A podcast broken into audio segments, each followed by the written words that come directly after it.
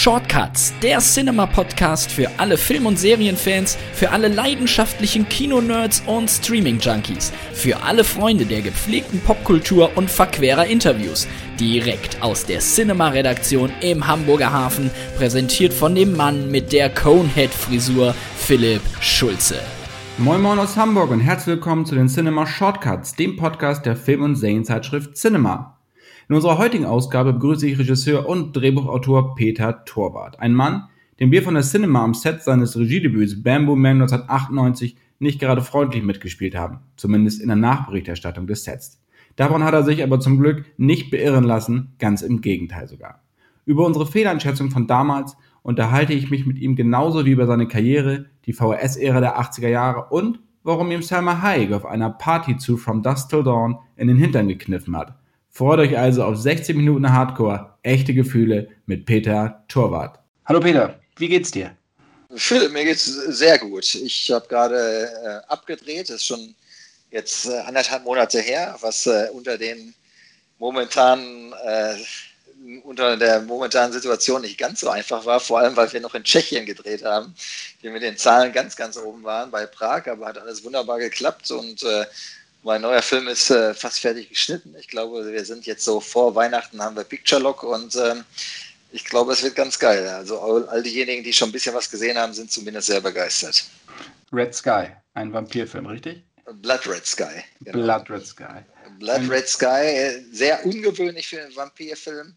Das Setting ist komplett ungewöhnlich und äh, wir haben da auch bestimmte Ideen nochmal komplett neu aufgelegt und so, ne? aber trotzdem im klar ein Vampirfilm ein bisschen aus einer anderen Perspektive erzählt.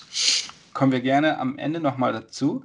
Würde mich noch brennend interessieren. Du hast mir von dem Projekt ja schon mal vor anderthalb, zwei Jahren, glaube ich, erzählt. Aber das ist länger seit dran. Seit 16 Jahren bin ich ah, ja. Seit 16 Jahren. Vor 16 Jahren habe ich mit dem Stefan Holz, mit dem ich auch damals Bing Boom Bang geschrieben habe, habe ich das Buch geschrieben. Und äh, in 16 Jahren alleine diese Entstehungsgeschichte um diesen Film drumherum, das wäre schon mal ein eigener Film wert. Ähm, was wir da alles erlebt haben und Höhen und Tiefen und dann sollte es stattfinden und dann ist die Finanzierung wieder zusammengefallen. Das ist auf jeden Fall äh, eine krasse Geschichte, ja. Und dann gab es noch den einen oder anderen Film, der dir vielleicht noch in die Parade gefahren ist, was das Vampir-Genre anging, oder? Ja, du, das, das, also das ist ja nicht tot zu kriegen. Ich meine, von, äh, von Nosferatu bis heute ist ja jetzt äh, fast 100 Jahre vergangen und so. Also von daher hatte ich jetzt nicht das, äh, die Angst, dass das Thema irgendwann nicht mehr aktuell ist, aber nee, jetzt endlich haben wir es machen können und da bin ich ganz glücklich drüber. Klasse. Wir wollen heute sowohl über deine Filme, über deinen Werdegang sprechen, aber natürlich wollen wir auch mit dir über deine Leidenschaft zum Film sprechen, weil das ist das Grundlegende, das sind immer Shortcuts. So ein bisschen äh, der Nerdkultur huldigen. Ich sitze hier ja auch gerade in meinem Keller umringt von DVD, Blu-rays und sogar VHS-Kassetten. Und VHS-Kassetten ist ja ein Stichwort, da kommen wir auf jeden Fall nochmal drauf, weil wir heute auch über die 80er Jahre sprechen wollen die dich filmisch sozialisiert haben und mich ja auch und viele unserer Hörer mit Sicherheit auch und Cinemaleser im Allgemeinen.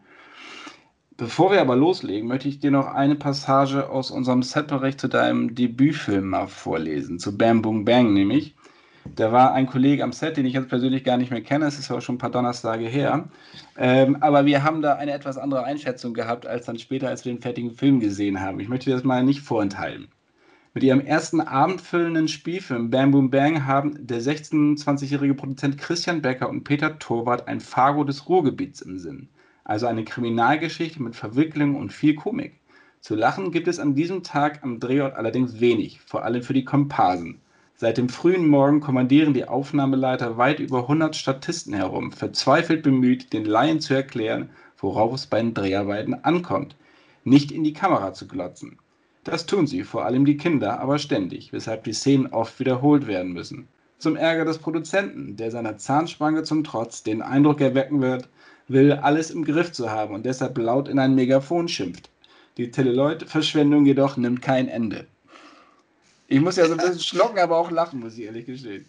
Ja, ich weiß doch, wir haben das damals gelesen hier tatsächlich. Wir waren natürlich super stolz auf den Film. Wir hatten ihn gerade fertig und wir hatten das gelesen. Wir waren vor allem super stolz, dass die Cinema zu uns ans Set kommt in Una auf dem rumpeligen Platz, den es heute leider nicht mehr gibt, von Rot-Weiß Una, um uns da äh, zu interviewen und einen Bericht äh, von unseren Dreharbeiten zu machen. Und als wir den dann gelesen haben und dann am Ende dann mit Zelluloid-Verschwendung, dann äh, hatten wir so den Eindruck, wir werden da nicht so ganz ernst genommen. Ich glaube, das war von eurer Seite, also von dem Redakteur, der das damals da geschrieben hatte, gar nicht so gemeint, sondern sollte so ein witziger Bericht sein nebenbei.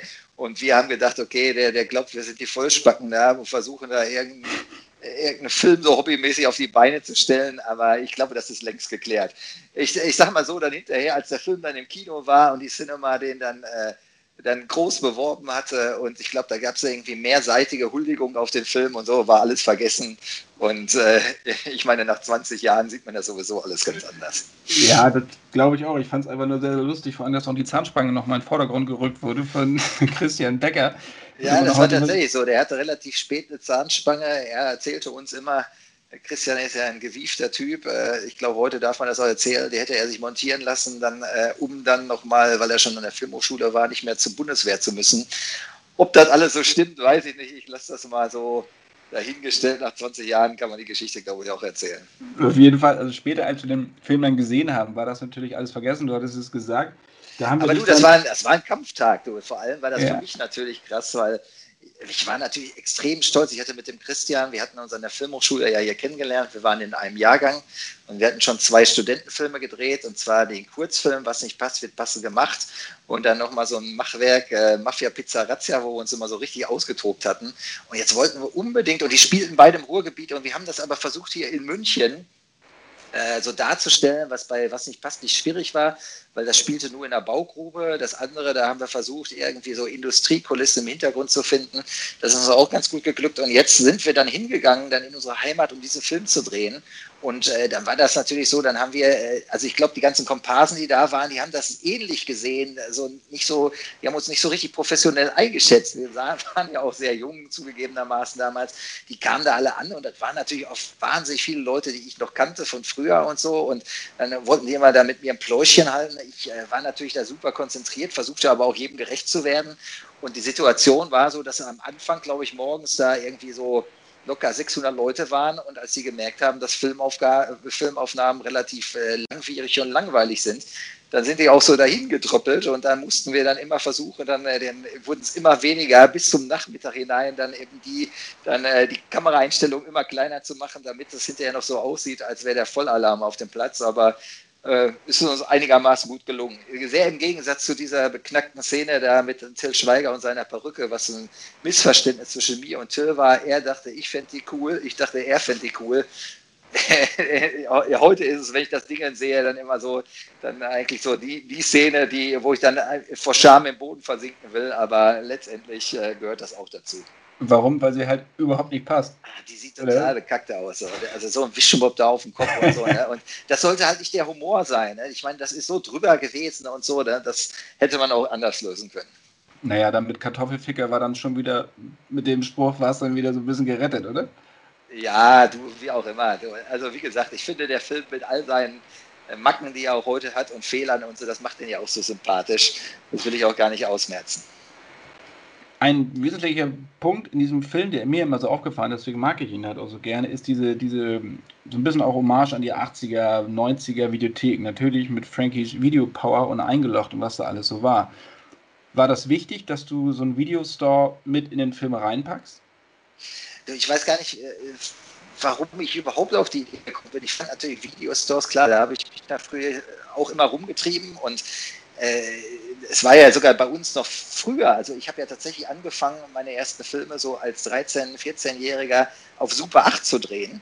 Das waren noch diese Kassetten, die wurden damals eingeschickt zu Kodak und da musste man eine Woche gespannt warten, bis sie dann entwickelt war und zurückkam. Und da habe ich mit zwei Kumpels damals äh, dann, unser ganzes Taschengeld ist dafür draufgegangen für solche Filme. Die sollten, wir wollten auch gerne damals Horrorfilme drehen, die dann unfreiwillig Komödien geworden sind und so. Und dann war ich lange Zeit dem Komödiengenre verhaftet. Jetzt mit Blood Red Sky habe ich da zumindest mal, sage ich jetzt mal, nochmal so für mich so ein, so ein, äh, so ein anderes Genre eröffnet. Und äh, das war aber damals schon angelegt.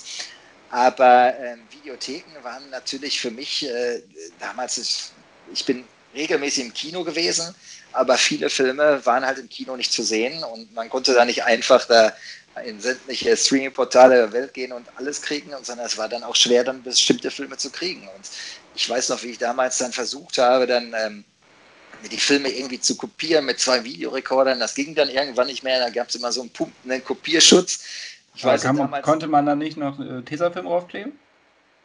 War da nicht ja, noch das, da, das war ja nur, das war ja nur diese Zacken, die rausgebrochen waren. Zum Überspielen, ja. Aber hinterher, wenn man die, wenn man die noch, ähm, das war dann hinterher so, wenn man äh, zwei Videorekorder zusammengeschlossen hatte, dann konnte das eigentlich eine Zeit lang ganz gut äh, noch äh, kopieren. Und dann gab es irgendwann Kopierschutz. Dann äh, ging das Bild immer rauf und runter und äh, der Ton irgendwie, der wurde laut und leise und dann äh, habe ich dann hinterher, ich weiß noch so, dann ich wollte dann, zu der Zeit war ich lustigerweise, weil ich das neulich mit dem Kalkhof gehört habe, auch Teenager damals und voll auf dem James Bond-Trip und äh, kam damals Living Daylights raus und der hatte diesen Kopierschutz zum ersten Mal. Und dann habe ich mir gedacht, verdammt, ich will ja überhaupt Video haben und habe mich dann mit der Videokamera dann in der Sauna meiner Eltern dann hinterher eingeschlossen, weil die einigermaßen schallisoliert war.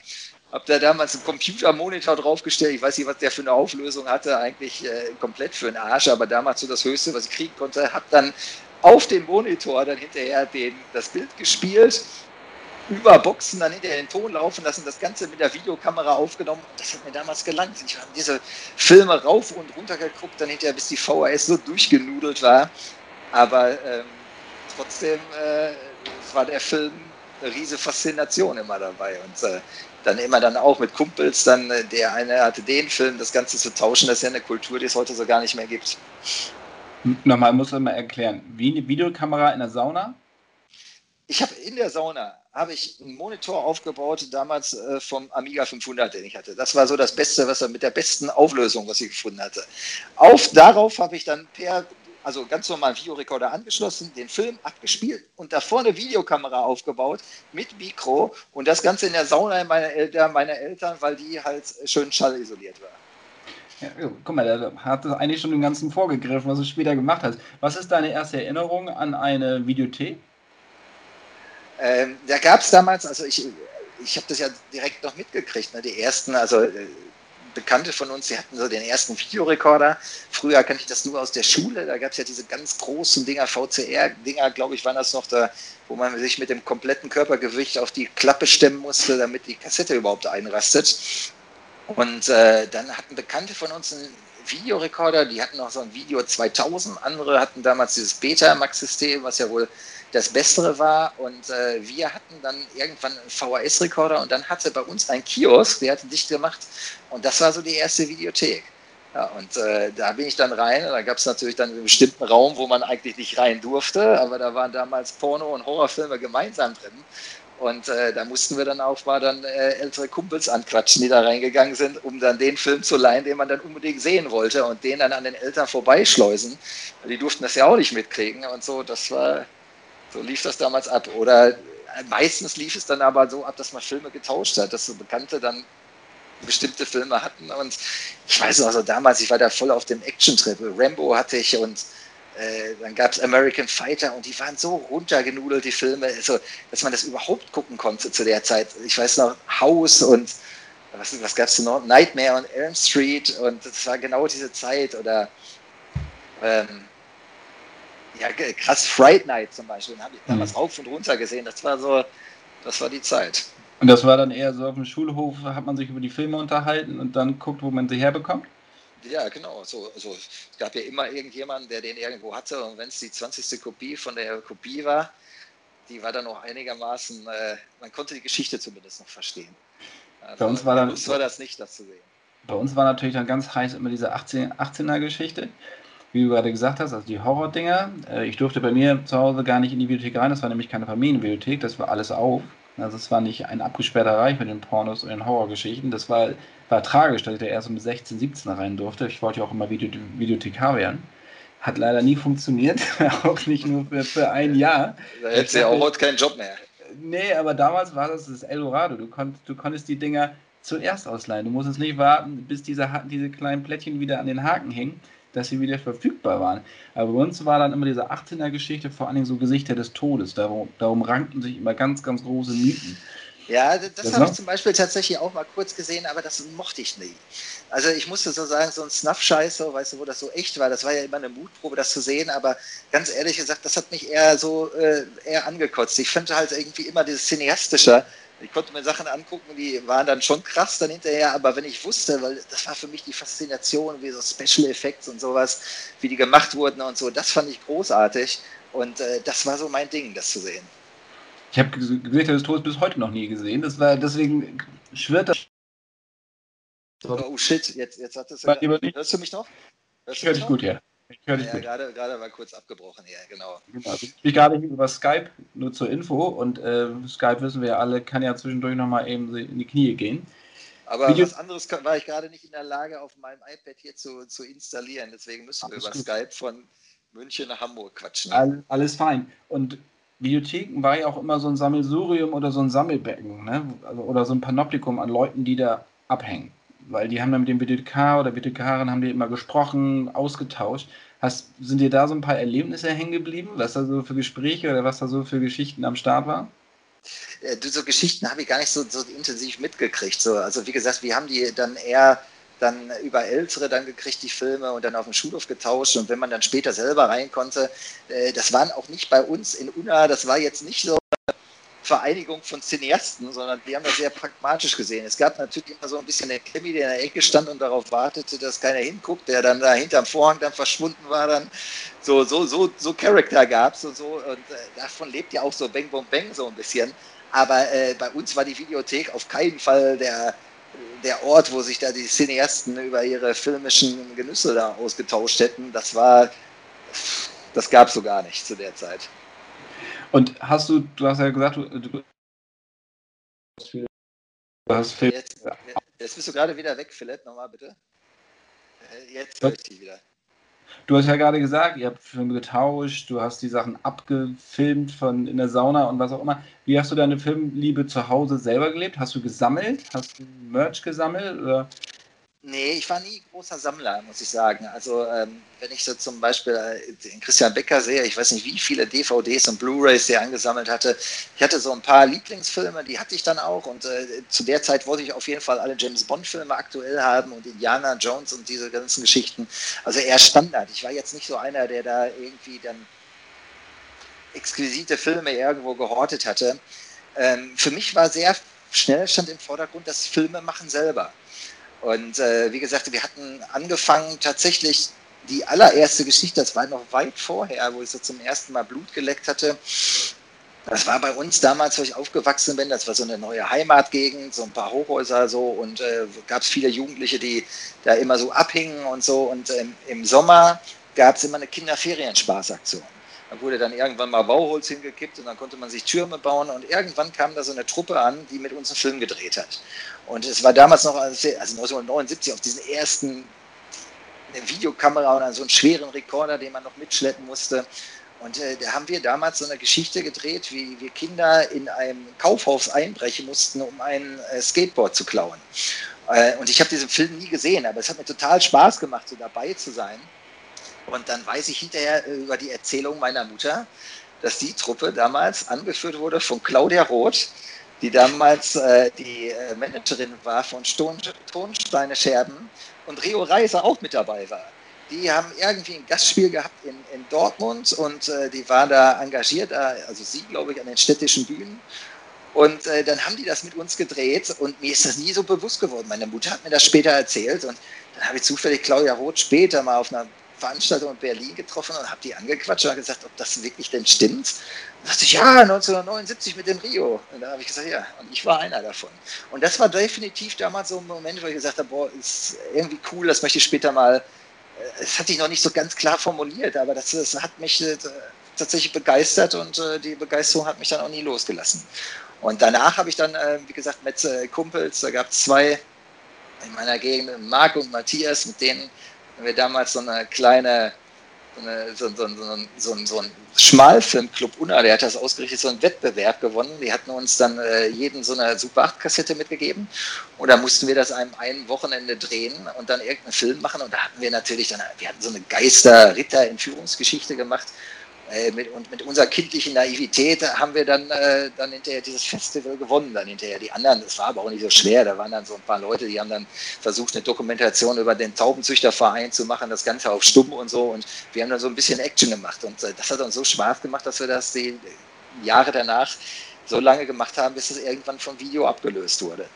Und dann ging das dann los, dann irgendwie schneiden mit zwei Videorekordern und das ist das erste Mal, ich habe versucht damals auf It's Tricky von Run DMC BMX-Video zu schneiden. Nach, nach äh, AT war man natürlich voll auf dem BMX-Trick und so. Ne? Und äh, das waren damals bescheidene Möglichkeiten, wenn man das mit dem vergleicht, was heute so geht.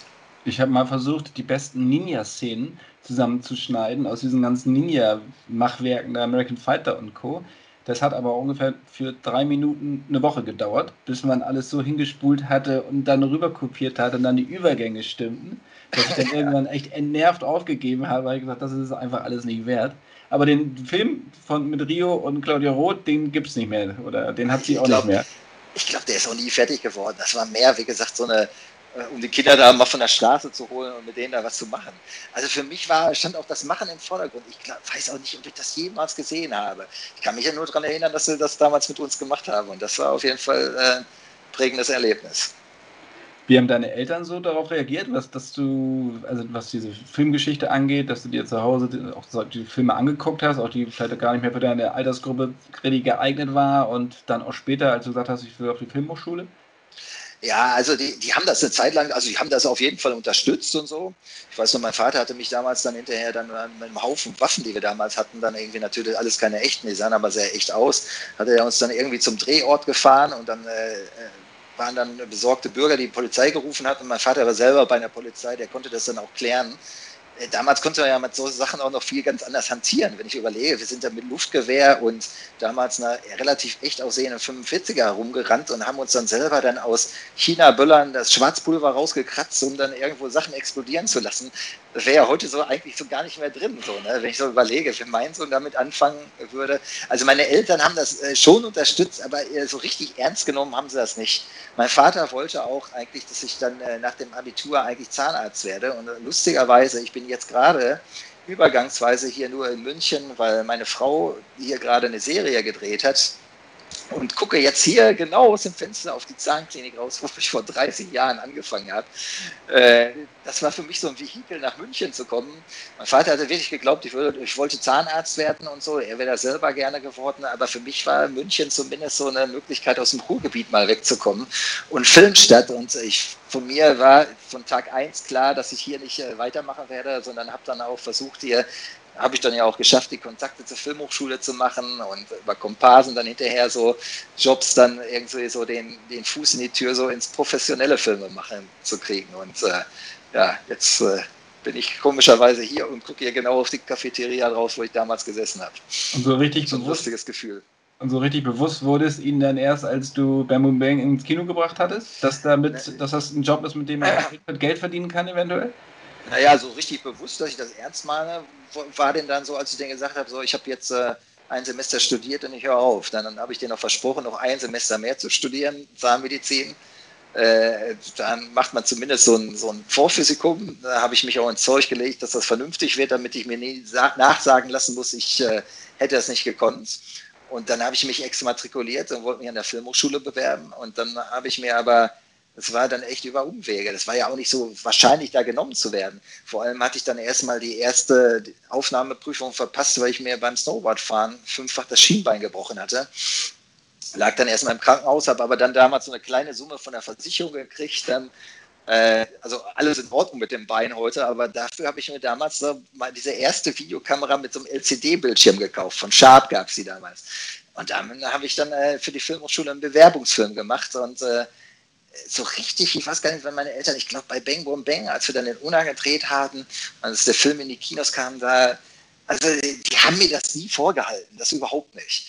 Also die waren schon stolz drauf, aber das war halt für die schon eine Pille zu schlucken und vor allem gerade so, wenn man im Ruhrgebiet aufgewachsen ist, wo so nur ehrliche Arbeit gilt und so, und das waren ja nicht nur meine Eltern, auch so die Lehrer, denen ich ganz früh erzählt habe, möchte sowas in der Richtung gerne machen. Also das wurde von den wenigsten ernst genommen. Es gab sogar bei uns so eine Video-AG, wo ich war, und äh, der Kollege, der das damals geschmissen hatte, der äh, glaube ich auch, der, der, dem ist das schon bewusst gewesen, dass ich da schon äh, sehr ambitioniert war in diesem Bereich. Aber so als äh, hinterher Job, um damit auch dann eine Familie zu ernähren, so das äh, wurde ja alles eher so, so als Schaustellertum so, so eingeschätzt und das ging dann, äh, hinterher, naja, also zumindest heutzutage, glaube ich, sind meine Eltern, haben den Frieden damit gemacht, dass ich kein Zahnarzt geworden bin. Jung, junger Mann zum Mitreisen gesucht. So in der Art war das dann eher. Ja, genau. Ja, im Endeffekt war das bei uns ja auch nicht anders. Weil ich meine, über Filme schreiben, zu einer Filmzeitschrift zu gehen, war jetzt auch, glaube ich, nicht so auf der Agenda, die man so als Eltern hatte. Ähm, und immer jeden Sonntag ins Kino zu gehen und so. Aber irgendwann wurde das natürlich dann klar, dass es ja auch äh, mit Schreiben und so, dass es ja auch noch ein Job ist. Das ging dann relativ schnell. Also das aber kann ich gut verstehen so. Ich glaube, wenn man heute, wenn man, wenn das Kind das macht, ist es vollkommen okay. Damals war es halt nicht alltäglich. Äh, äh, lustig, dass du sagst, ne, jetzt mit Sammeln. Was ich tatsächlich gesammelt habe, waren die Cinemas. Das war damals für mich so im Ruhrgebiet so, ne, also da, also Cinema, also die, die, die habe ich regelmäßig geholt. Und äh, das war so ein bisschen so die Berichte so aus der großen, weiten Welt. Und dann gab es ja auch manchmal Bücher, dann hinterher über James Bond gab es eins und äh, andere Sachen, die hatte ich auf jeden Fall am Start. Vor allem hatte ich die alle äh, mit Berichten über Sophie Massot. Natürlich, die war auch äh, gerne auf dem Cover. Ich weiß nicht, ob ich die heute noch habe. Aber äh, lustigerweise, ich war jetzt vor ein paar Jahren mal in Cannes und habe die da aus der Ferne gesehen. Und äh, da musste ich mich dann doch wieder dann an meine Jugend erinnern. Ich glaube, ich bin immer noch so ein bisschen verliebt. Es hat keiner eingestanden, aber Laboom haben wir alle geguckt. Ich, ich habe das eingestanden. Ich habe mir die auch vor ein paar Jahren gekauft. Ich finde, das sind immer noch echt gute Filme. Also äh, vor allem, weil das auch so ernst behandelt wird. Das ist nicht nur alberne Komödie, sondern auch eben genau diese Probleme, so jetzt irgendwie von Teenagern und äh, so, ne, das erste Mal verliebt sein und so. Ich finde, das ist, das haben die von Franzosen dann doch irgendwie, ähm, die machen das mit einem anderen Style. Das Ganze wird irgendwie äh, ernster genommen und äh, trotzdem hat es eine Leichtigkeit. Vor allem jetzt im Vergleich zu den Eis am Stiel-Dingern, die ja dann auch eher zeitgleich kamen. Und das war dann doch schon mal wieder, wieder da fühlte man sich so ein bisschen mehr ernst genommen bei La Boom. Genauso wie bei ja. den äh, John Hughes-Filmen, ne? Breakfast Club und so. Ja, stimmt. Das war ein bisschen mehr die amerikanische Variante, aber auch die hatten ja immer den ernsten Unterton. Dass jetzt Lisa der helle Wahnsinn war oder im Breakfast Club und so. Ne? Also ich finde, ähm, das ähm, war irgendwie nicht nur albern, sondern man hat eben äh, die Kids auch wirklich ernst genommen, auch mit ihren äh, Sorgen und Nöten. Und es sind coole Filme gewesen, definitiv. Es gab ja in den 80ern so zwei Firmen, die, die man ja immer, wenn man eine VHS eingelegt hat, die kamen ja sofort oder wenn man ins Kino gegangen ist. Ne? Das war einmal Orient Pictures Corporation. Die ja. hatten ja dann aber auch so künstlerisch wertvolle, die hatten ja Platoon mal gemacht und äh, Amadeus, die haben aber auch Robocop und Terminator gemacht. Und dann gab es natürlich die berühmten Canon-Films. Das haben wir so zwei Israelis gemacht. Ja. waren, die waren auch so ein bisschen windig unterwegs. Da gibt es ja, ich habe ja mal ein paar Titel aufgeschrieben, die du ja alle kennst. Over the Top, City Cobra, Murphys Gesetz, Delta Force, Bloodsport und American Fighter. Fällt dir von den Dingern, wenn du dieses Canon-Logo siehst, irgendwas ein, wo du sagst, ja, das ist Ding, das muss ich heute eigentlich nochmal wieder angucken? Also Bloodsport habe ich schon Ewigkeit nicht mehr gesehen. Ich weiß, äh, ich habe das früher, ich weiß gar nicht, in welche Kategorie das fiel, aber es könnte das auch gewesen sein. Damals, ähm, äh, wie hieß denn der gleich? Äh, Cyborg. Äh, hm. Mit Dolph Lundgren, äh, Quatsch, mit, mit ähm, hier, wie heißt er da aus, aus, aus Belgien hier? Van, Van Damme. ja, Claude Van Damme, selbstverständlich. Und Ralf Müller in seiner ersten Rolle, mit dem ich ja neulich das Vergnügen hatte zu drehen und so. Das, das war so genau die Zeit. Aber Entschuldige, was war jetzt nochmal genau die Frage, was ich gerne wieder noch sehen würde von dem Film, oder was? Nee, jetzt habe ich gleich noch eine neue Frage. Ob du mit Ralf, bei der letzten Bulle hast du ja mit ihm zusammen gedreht. Ja. Ähm, hast du mit ihm darüber gesprochen? Ja, selbstverständlich, du, wir sind auch so befreundet. Äh, klar, du, also Ralf Müller damals und so, ne, das, das war ja, wie gesagt, damals in Cyborg in dem Film, das war so einer, also ich, konnte fast nicht erkennen, weil die Farben, äh, der Film war schon so oft kopiert, dass der fast schwarz-weiß war. ich hatte, aber äh, das war natürlich für mich das Allergrößte, dann Jahre später dann mal mit denen zu drehen. Und natürlich die ganze Verbindung damals mit Arnold Schwarzenegger, das ist ja gerade genau diese ganze Zeit, die uns geprägt hat damals. Und es war ein Typ, war ein, ein Junge aus dem Pott, also einer von bei dir um die Ecke. Der ist dann auch äh, bis nach Hollywood geschafft hatte. Vom Bademeister zum, äh, zum Schauspieler, ne? Ja, genau. Aber trotzdem, so, äh, der Junge aus dem Pott, der steckt immer noch drin. Recklinghausen kommt da, glaube ich, ne? Ja. Genau, die Frage war, ob du, ob dir so ein Film einfällt, der dich damals, vielleicht auch jetzt Bloodsport, der dich da so geprägt hat, wenn du diese alten, diese Action-Granaten siehst, in Anführungsstrichen? Ähm, also mich hat tatsächlich schon sehr früh immer Rambo, der erste, fasziniert.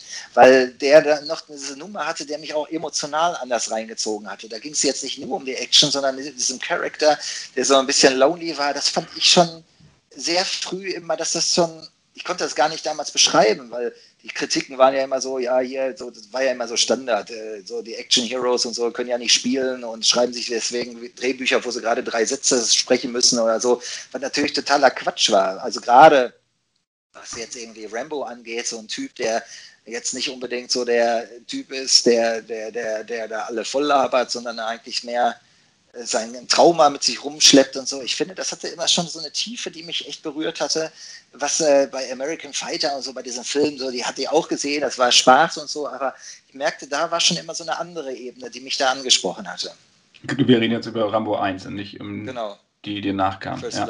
Ja. Sehe ich genauso. Hast du jetzt, wenn du teilweise auch im Fernsehen, Kabel 1 oder Tele 5, da kommen ja die ganzen alten Dinger, dann nochmal merkst du manchmal so, oh Gott, was das ist die Zeit aber so derbe drüber gewischt, also dass sich das auch jetzt in Erinnerung einfach auch alles verklärt hat.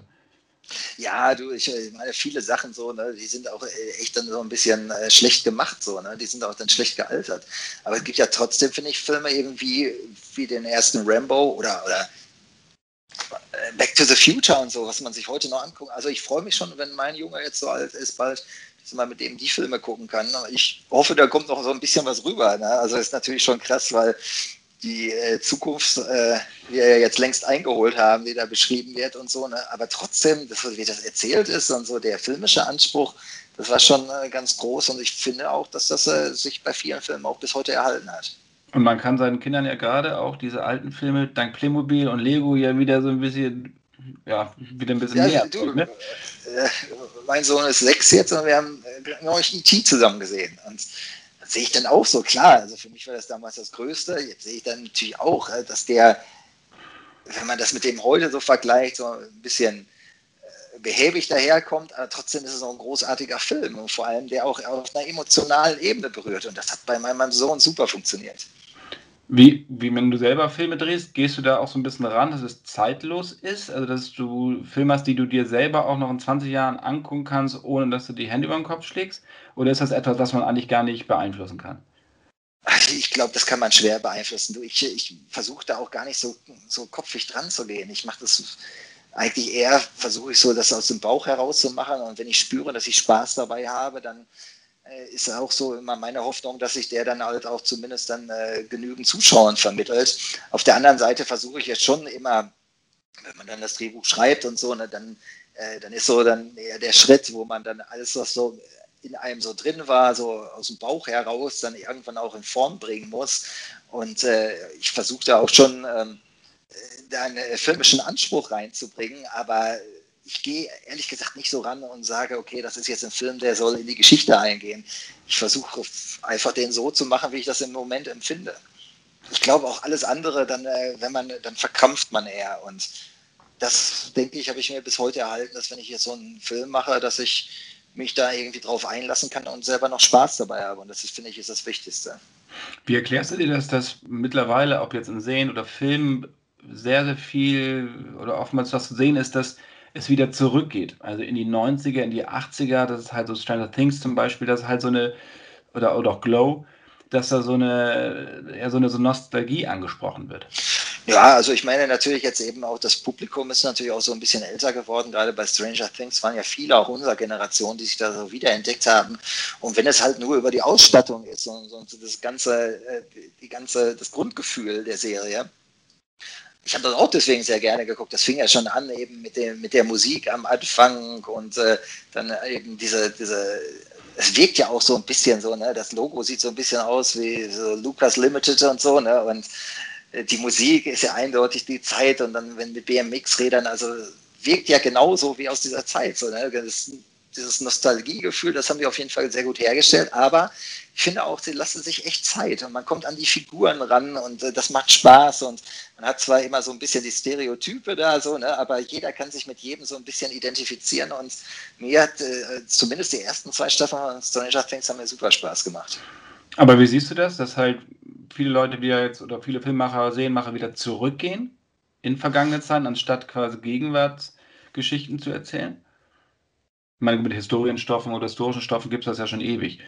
Ja, das ist äh, sicherlich, ich, ich schreibe nämlich auch gerade an so einem historischen Ding und äh, es hat dann halt auch so, dass, obwohl das geht viel weiter zurück jetzt im Mittelalter, das, ins Mittelalter kann ich mir jetzt nicht auf die Fahnen schreiben, dass ich die Zeit erlebt hatte, aber es hat immer so ein bisschen was Archaisches. Ne? Also man muss nicht ständig dann immer die Leute da mit Handys durch die Gegend rennen lassen und die Informationen verbreiten nicht, sich nicht so schnell, sondern es ist so ein bisschen eben dieses Urtümliche und da verbindet man auch eine gewisse Romantik mit. Also ich äh, mag das, es sind ja nicht alle Filme so, aber trotzdem, äh, wenn man mal wieder so einen Film sieht und äh, sagt, okay, so ist das so früher so, so gewesen, ist, ähm, finde ich, hat seinen Reiz, definitiv.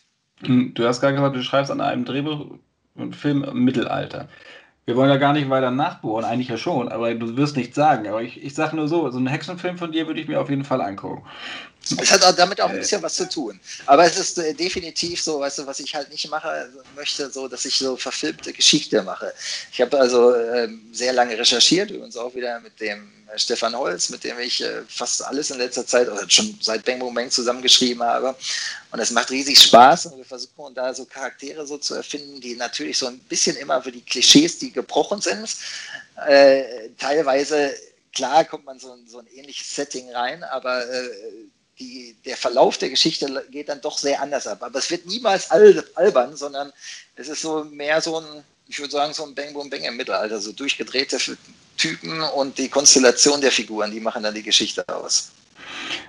Gibt es so Sachen, die damals erfunden waren in deiner Kindheit, in deiner Jugendzeit, die du heute gerne mal wieder entdecken möchtest oder wo du dich freuen würdest, die heute zum ersten Mal zu sehen? So dieses Gefühl damals, als du das was auch immer. Weiß ich was, ein erstes erste Mal ein Amiga angemacht oder was auch immer. Ja, also äh, das ist aber auch so jetzt so, also ich meine, ich bewundere jetzt oder ich beneide so ein bisschen so die jetzt die Jugend, die jetzt so, weißt du, so einfach mit dem Handy und schnell ist ein Film geschnitten. Aber damals äh, auf eben Super 8 so einen Film zu nehmen und eine Woche lang nicht zu wissen, was ist denn daraus überhaupt geworden und eben diese, es hatte natürlich eine ganz andere Ruhe, so, ne? also äh, Ruhe ist vielleicht das falsche Wort. Ne? Man war eine Woche total gespannt, aber es war alles nicht so hektisch. Und dann kam irgendwann diese Kassette rein und äh, dann äh, hatten wir uns dann auch mit den Kumpels, mit denen ich damals diese Filme gemacht habe, dann versprochen, dass wir uns die auch nur gemeinsam angucken. Und das äh, hatte nicht diese Kurzlebigkeit, wie das alles so heute so ist. Ne? Das war natürlich schon, äh, das war immer ein äh, ein super Moment. Da musste man ja auch den Raum erstmal verdunkeln, den Projektor aufbauen, den Film einlegen und dann konnte man sich das dann hinterher auf der weißen Wand irgendwo angucken. Das hat schon Spaß gemacht. Also das ist äh, sicherlich was anderes gewesen, weil äh, alles nicht so hektisch war, aber dafür gibt es heute andere Möglichkeiten. Du hast gerade Kurzlebigkeit gesagt. Nervt es dich als Filmemacher, wenn du dann, was ich was in Streaming-Portalen äh, äh, was ich was Filme siehst und aber ganz genau weißt, dass was ich was die Hälfte der Leute, die sich das angucken, vielleicht nur die ersten fünf Minuten gucken und dann schon sagen langweilig und weiter, weil halt nee, das, das da alles so einfach ist. Mich nervt das, dass ich selber so einer geworden bin.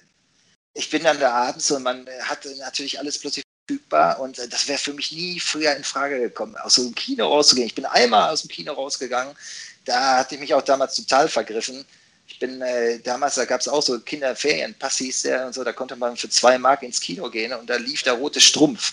Und ich dachte, das wäre so eine, so eine Lederstrumpf-Indianer-Geschichte und das war dann aber ein Sozialdrama mit Inge Meisel. War wahrscheinlich ein guter Film, aber ich habe den überhaupt nicht verstanden. Ich bin dann da raus und habe mich beschwert und habe auch meine zwei Mark wieder gekriegt. Aber sonst wäre das für mich also überhaupt nicht in Frage gekommen, aus dem Film rauszukommen, auch wenn ich mich da irgendwie gelangweilt hätte und den doof gefunden hätte. Und heute ist das leider so. Ne? Also das Schlimmste ist durch die ganze Verfügbarkeit. Ich bin dann abends dann kaputt, will mir gerne was angucken. Dann stimme ich mich mit meiner Frau ab und so. Und bis wir uns dann auf irgendwas geeinigt haben, haben wir uns dann durch drei Streaming-Services geklickt und dann sind wir eigentlich so kaputt, dass wir tatsächlich gar nicht mehr dazu kommen, überhaupt was zu gucken. Also das, das, das, das Konsumieren von Filmen ist natürlich leider was komplett anderes geworden, aber ist halt so. Dafür kann man sich heute alles Mögliche angucken und man findet auch alles irgendwo, aber das Produkt selber so hat leider jetzt so nicht mehr den Stellenwert. Und das ist ja nicht nur mit Filmen so, das ist ja leider auch mit Musik so und so. Ne? Also früher hatte ich eine Handvoll Schallplatten und später CDs, die ich immer und immer wieder gehört hatte oder auf einer Autofahrt dann sein eigenes Mixtape, was man sich gemacht hat. Heute hört man hier ein bisschen rein und da ein bisschen rein und man hat ja fast auch gar nicht die Ruhe und Zeit bei dem Angebot. Und natürlich, klar, jetzt ist man älter und da hat man natürlich auch andere Dinge dann zu machen und kann nicht ständig nur Musik hören. Aber ähm, es, äh, es, frustriert mich selber so ein bisschen, dass ich das eigentlich ähm, alles jetzt nur so oberflächlich genieße. Das mhm. stört mich eigentlich eher dabei. Das Thema Orientierung ist ja, ist ja ein Riesenthema. Also, weil ne, es gibt immer mehr Content, aber du weißt nicht mehr, was du gucken sollst und dann schaltest du doch entnervt wieder zu, zum Tatort oder keine Ahnung was. Äh, um linear, um halt einfach dieses, diese, diese, ja, diese Ordnung zu haben. Ich meine, dafür gibt es natürlich die Cinema, das weißt du ja selber, da kannst du immer gucken, was du streamen sollst. Und das Sehen-Magazin haben wir ja auch. Insofern kann man sich das immer hinlegen. Und das ist halt auch das, wo der, wo der Vorteil ja, finde ich, ist, wenn du es halt einfach auf einen Blick hast und dir das nicht mehr wirklich mühsam zusammensuchen sollst, weil wir haben alle tagsüber nicht mehr wirklich viel Zeit. Und abends, das artet ja in Hobbystress aus. Naja, das ist leider so. Also, das, ähm, so ist es halt gerade. Ne? Aber auf der anderen Seite, also was ich ja halt merke, ich bin jetzt, ich habe eine Zeit lang wirklich gerne Serien geguckt. Bei mir ist jetzt dann doch eher so, dass ich mal wieder gerne mal einen Film gucke, weil ich weiß, okay, dann muss man sich dann einen Abend darauf einlassen und hat dann einen schönen Abend. Jetzt sich jetzt wieder an die nächste Serie ketten und wenn die auch noch so gut ist, dann äh, das ist halt tatsächlich ein riesen Zeitaufwand. Und leider muss man dann auch sagen, dass viele Serien dann in den, in den, in den daraufkommenden Staffeln nicht unbedingt besser werden. Ja, aber so hat vielleicht jetzt so das, den, der Film wieder ein Revival. Also was ich jetzt gerade für Netflix gedreht habe, ist so ein Projekt und da ist man jetzt dabei, was ich versucht habe, 16 Jahre lang auf die Beine zu stellen fürs Kino und das ist einfach überhaupt nicht. War ein paar Mal kurz davor, aber das ist halt das ist schon echt eine riesen Kraftkraft gewesen. Und jetzt plötzlich ist das mit Netflix möglich. Und ich finde, das ist natürlich dann halt auch, und da kommen wir wieder zu deiner Frage, dann letztendlich auch ein Segen. Auch wenn ich weiß, dass viele Leute sich vielleicht einfach nur den Anfang angucken werden. Aber die drücken einmal auf die Taste und dann läuft das in 180 Ländern der Welt. Und da gibt es dann genug, die dann sich genau für so eine spezielle Art von Film dann hinterher interessieren. Und vor allem das Gute ist, das ist halt ein Film, und ich sage das auch, glaube ich, äh, relativ reflektiert, der wahrscheinlich auch im Kino nie funktioniert hätte, weil das ist jetzt nicht besonders Mainstream, das ist sehr speziell, was man da gemacht hat.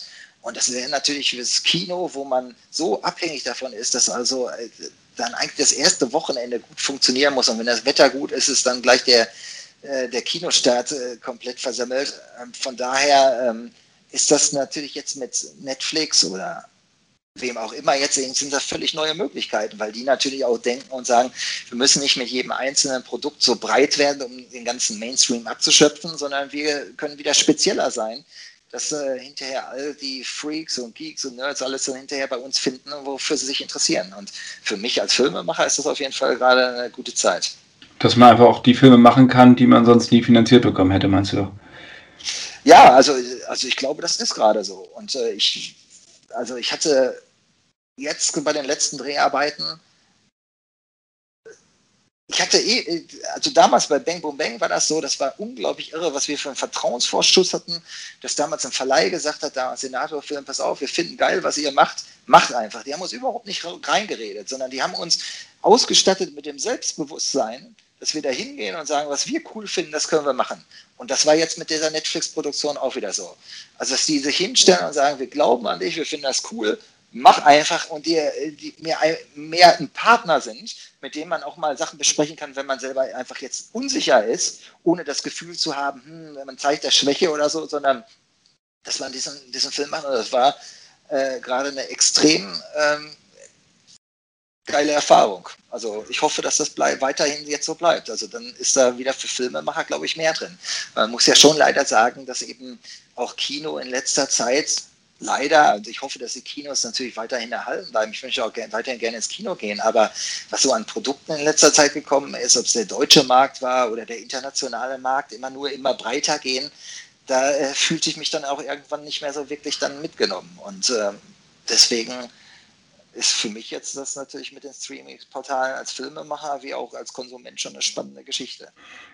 Mhm. Gerade Horrorfilme ist ja natürlich noch spezieller, obwohl es ja, also ich weiß, kosten in der Herstellung im Vergleich zu den anderen wenig, aber haben doch eine größere Zuschauerzahl, aber trotzdem ein Nischenthema noch immer. Ja. Wenn selbst, selbst große Franchises wie Saw oder so, aber das sind ja eher. Das wird sich auch nicht ändern. Das, nee. das wird immer Nischendinge sein. Aber ich finde, diese, diese Vielfalt muss ja möglich sein. Also das beflügelt sich ja auch gegenseitig. Manchmal ist ja dann auch ein Horrorfilm dann hinterher die Elemente, die ja benutzt werden, tauchen in anderen Filmen wieder auf. Also ich finde halt nur diese Gleichmacherei und immer nur auf den großen, breiten Markt zu geben, das äh, führt irgendwann, was die Innovation angeht, in eine Sackgasse. Und das wird gerade wieder neu belebt also zwangsläufig sicherlich, durch Corona natürlich, aber das war ja auch so, dass als die ganzen großen Verleiher, korrigiere mich, wenn ich das irgendwie falsch sehe, ähm, die, als die Filme zurückgezogen werden aus Amerika, natürlich Platz war für die kleinen, auch deutschen Filme, auch Genrefilme, auch Dramen, die sonst sicherlich untergegangen wären bei großen, den großen Blockbustern. Was jetzt natürlich. Äh, Klar, aber die haben wieder, natürlich jetzt gerade durch Corona, ja. ne? also ich meine, gab ja kurz mal so ein Zeitfenster, wo man glaubte, die könnten ja, also äh, du, die hat es alle hart getroffen. Es tut mir auch leid für jeden, der da jetzt mit zu strugglen hat. Ich hoffe, ähm, dass das in Zukunft ähm, trotzdem auch Kino und die Streaming-Portale auch nebeneinander existieren können. Ich finde es ja auch gar nicht so schlecht. Ich habe das mal gerüchteweise gehört. Ich weiß nicht, ob das nur ein Gerücht ist, aber dass die Streaming-Portale jetzt nur darauf warten, dass die Kinoketten so pleite sind, um die aufzukaufen und dann hinterher so eine Nummer so zu machen, dass man sagt, wenn man zum Beispiel jetzt die die doppelte Gebühr zahlt, dass man sich dann hinterher überlegen kann, ob man dann sich den Film dann im Kino anguckt oder direkt zu Hause, sondern dass man das Erlebnis Kino auch hat. Und ich finde das schon toll, weil auch viele Filme, die jetzt für die Streaming-Portale gemacht werden, haben definitiv die Qualität, dass sie auch auf der großen Leinwand funktionieren. Aber das wird der Markt zeigen, dann hinterher, wie sich das weiterentwickelt. Irishman, zum Beispiel wäre super gewesen. Ich glaube, dass der im Kino viel besser gewesen wäre. Also das ist, jetzt kommt man wieder da an, ich habe mir den auch gerne angeguckt und so, ne? Und ich musste den aber dann auch, ich habe den nicht in einem durchgeguckt. Man ist dann abends müde, man guckt sich den an, dann pennt man irgendwann ein, dann sagt man, ja, am nächsten Tag kann man ja weiter gucken. Aber zu sagen, ich gehe jetzt ins Kino, ausgeruht, ich zahle dafür Geld, ich gucke mir den bewusst an, da wäre der Film wahrscheinlich auch ganz anders angekommen, als wenn man den jetzt zerstückelt dann äh, zu Hause auf seinem Bildschirm sieht, wenn die Bildschirme jetzt immer größer werden, aber es ist trotzdem ein anderes Gefühl, wenn ich das Handy nebenbei bimmelt oder man eben noch die Pizza aus dem Ofen holt, so, das ist schon, schon anders im Kino. Ja, also ich hoffe auch, dass gerade im nächsten Jahr, wenn die, wenn die Kinos wieder aufhaben, ich hoffe, dass es vielleicht ja in diesem Monat noch so weit ist, aber die Hoffnung stirbt zuletzt, aber dass es auch wirklich mehr so eine, so eine Vielfalt wieder gibt. Also dass, dass äh, junge Filmemacher auch wieder ihr, ihre Sachen machen können, die auch wieder gezeigt werden, aber gleichzeitig existieren können zu den Superheldenfilmen, ne? Und dann als Streaming noch als on top. So, ähm, ich glaube, ja. dass diese verschiedenen Vermarktungsformen gut nebeneinander existieren können. Ja, wird auf jeden Fall spannend. Ich meine, jetzt ist auf jeden Fall ja erstmal ein großer Stau von Filmen da an. Irgendwie alle warten jetzt auf den nächsten James Bond und was alles sonst in der Pipeline ist, Dune und so. Alles was, also ich weiß gar nicht, wie die das machen wollen. Ne? Da ist jetzt so viel auf Halde. Das wird auf jeden Fall kratzen. Also sicherlich wird es mit Kino nächstes Jahr wieder weitergehen. Ich bin da ganz zuversichtlich wenn man der scheiß Virus eingedämmt ist und so, dann äh, das wird schon. Ich, ich, ich bin da zuversichtlich und äh, langfristig ist, halt, ist auch in Kino Innovation möglich. Es wäre schade, wenn es dann hinterher dann und das meine ich jetzt gar nicht schlecht, sondern ich finde Arthouse super, aber das ist ja immer in kleinen Häusern. Das muss man auch nicht groß bewerten. Da gibt es immer interessiertes Publikum für, die sich die Filme angucken. Das wird wahrscheinlich weiterhin existieren, so neben Theater und so. Ne? Aber wenn es dann hinterher nur noch die Mega-Blockbuster sind und dazwischen nichts, das wäre schade. Blood Red Sky, hattest du vorhin schon gesagt, machst du für Netflix oder hast du für Netflix gemacht? Das heißt, Schnitt und so ist alles schon durch? Nee, aber ähm, wir sind jetzt in den letzten Zügen und äh, gerade äh, diejenigen, das läuft jetzt tatsächlich über Netflix London, die mir das da ermöglicht haben, David Cossi und Sascha Bühler, die äh, also ich muss die Namen jetzt auch mal erwähnen, weil die waren jetzt diejenigen, die mir diese, diesen, diesen Film, mir und Christian Becker nach 16 Jahren harten Kampf ermöglicht haben. Und äh, es ist auch eine ganz spannende Geschichte, weil ähm, dieser David Cossi eben, der Netflix London leitet, der kannte die Geschichte, der hatte vor ein paar Jahren, äh, war der bei, in London bei Universal International und wollte damals den Film da machen mit mir. Und dann war er plötzlich aber nicht mehr da und dann ist das dann halt auch dann äh, wieder zusammengebrochen in sich. Und er rief mich Anfang letzten Jahres an Genau, letzten Jahres erst und äh, rief mich an und meinte so, sag mal, diese, diese, diese Geschichte Blood Red Sky, die ich da mal gemacht habe, was wäre denn damit? Und ich war gerade im zigsten Anlauf dran und wollte gerade über so einen windigen Filmfinanzier das in Cannes äh, wieder zum zigsten Mal auf die Beine stellen und äh, die, die, Option lief gerade aus und ich sagte so, ja, du, die Option läuft aus und wir versuchen das alles, nein, nein, bitte nicht verlängern, nichts unterschreiben und so, weil er macht jetzt Netflix London auf und ihm ist seit damals die Geschichte nicht aus dem Kopf gegangen und das soll sein erster Film werden. Und ja, jetzt haben wir das auch gemacht und äh, ich denke nicht, dass sich die enttäuscht hat. Kannst du ein bisschen was, äh, die Story kurz umreißen? Ja, die, die, die Story ist kein Geheimnis, die ist auch zigmal durchs Netz gegangen. So. Also ich fand das irgendwann mal spannend. Ich saß selber in der Maschine ewig lange her, ein Nachtflug. Da bin ich dann damals nach Amerika geflogen und habe gedacht, ah, krass, ey, alles dunkel jetzt draußen und so. Was würde denn, wenn, wenn so eine, so, eine, so eine Maschine entführt werde und die, die Maschine fliegt wieder Richtung Sonnenaufgang? Und äh, ich wäre jetzt ein Vampir, dann hätte ich definitiv ein Problem. Dann habe ich das weitergesponnen und habe gesagt, ja, aber vielleicht hätte ich nicht ein Problem, sondern die Typen, die das entführen, die Maschine, weil man ist ja so, als Vampir hat man ja auch bestimmte Kräfte, die man da mal zum Einsatz kommen lassen kann und so. Und das war so dieser, dieser erste Pitch dafür. Und das war so am Anfang, äh, ist auch 16 Jahre her, war das schon eher so Richtung From Dusk Till Dawn mit so einem Twist und so.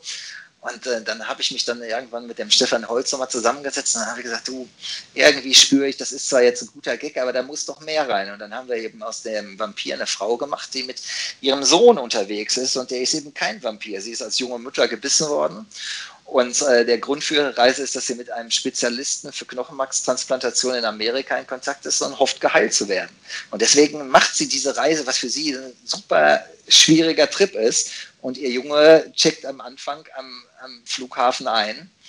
Und äh, dadurch kriegt das Ganze natürlich nochmal so eine emotionale Komponente dann hinterher, die da nochmal richtig einen draufsetzt. Und das steht eigentlich jetzt sogar bei der ganzen Geschichte im Vordergrund.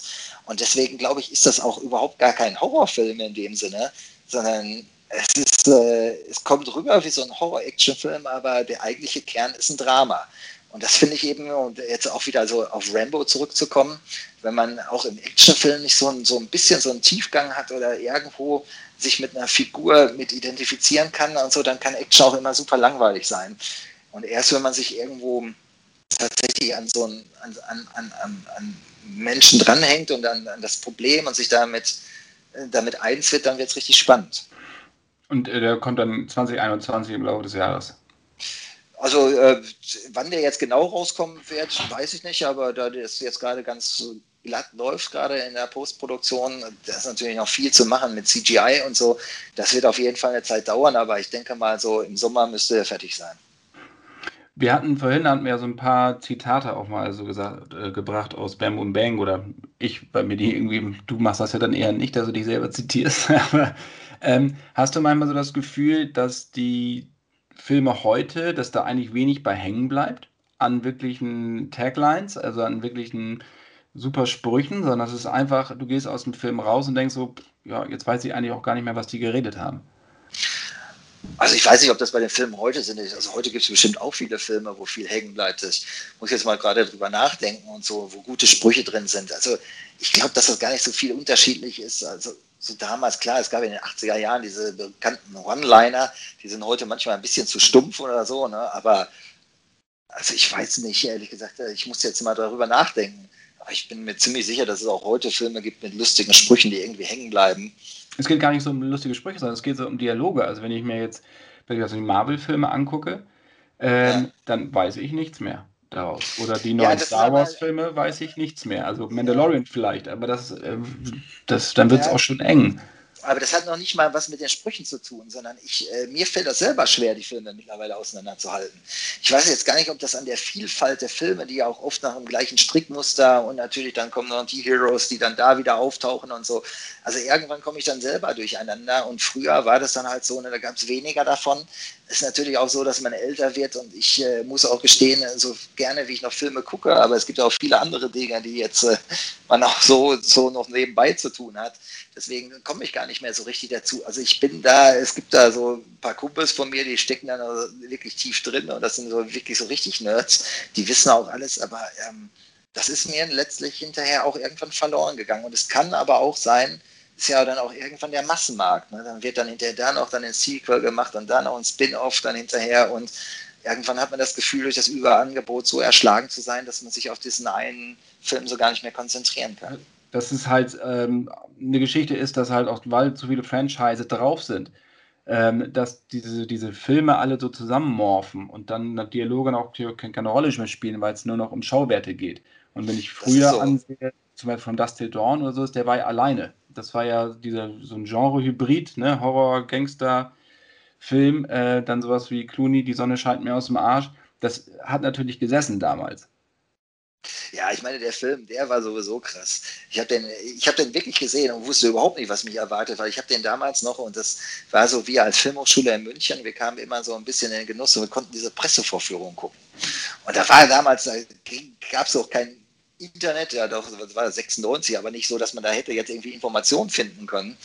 Und äh, ich wusste auf jeden Fall irgendwie Tarantino und äh, geil will ich natürlich sehen und äh, Robert Rodriguez und bin dann dahin und habe mir den Film dann im Kino angeguckt und mir hat der Anfang schon gefallen, aber als dann dieser, plötzlich dieser Twist kam, da habe ich gesagt, Alter, was geht denn jetzt ab? Damit, das habe ich überhaupt nicht kommen sehen und das war für mich das aller, allergrößte.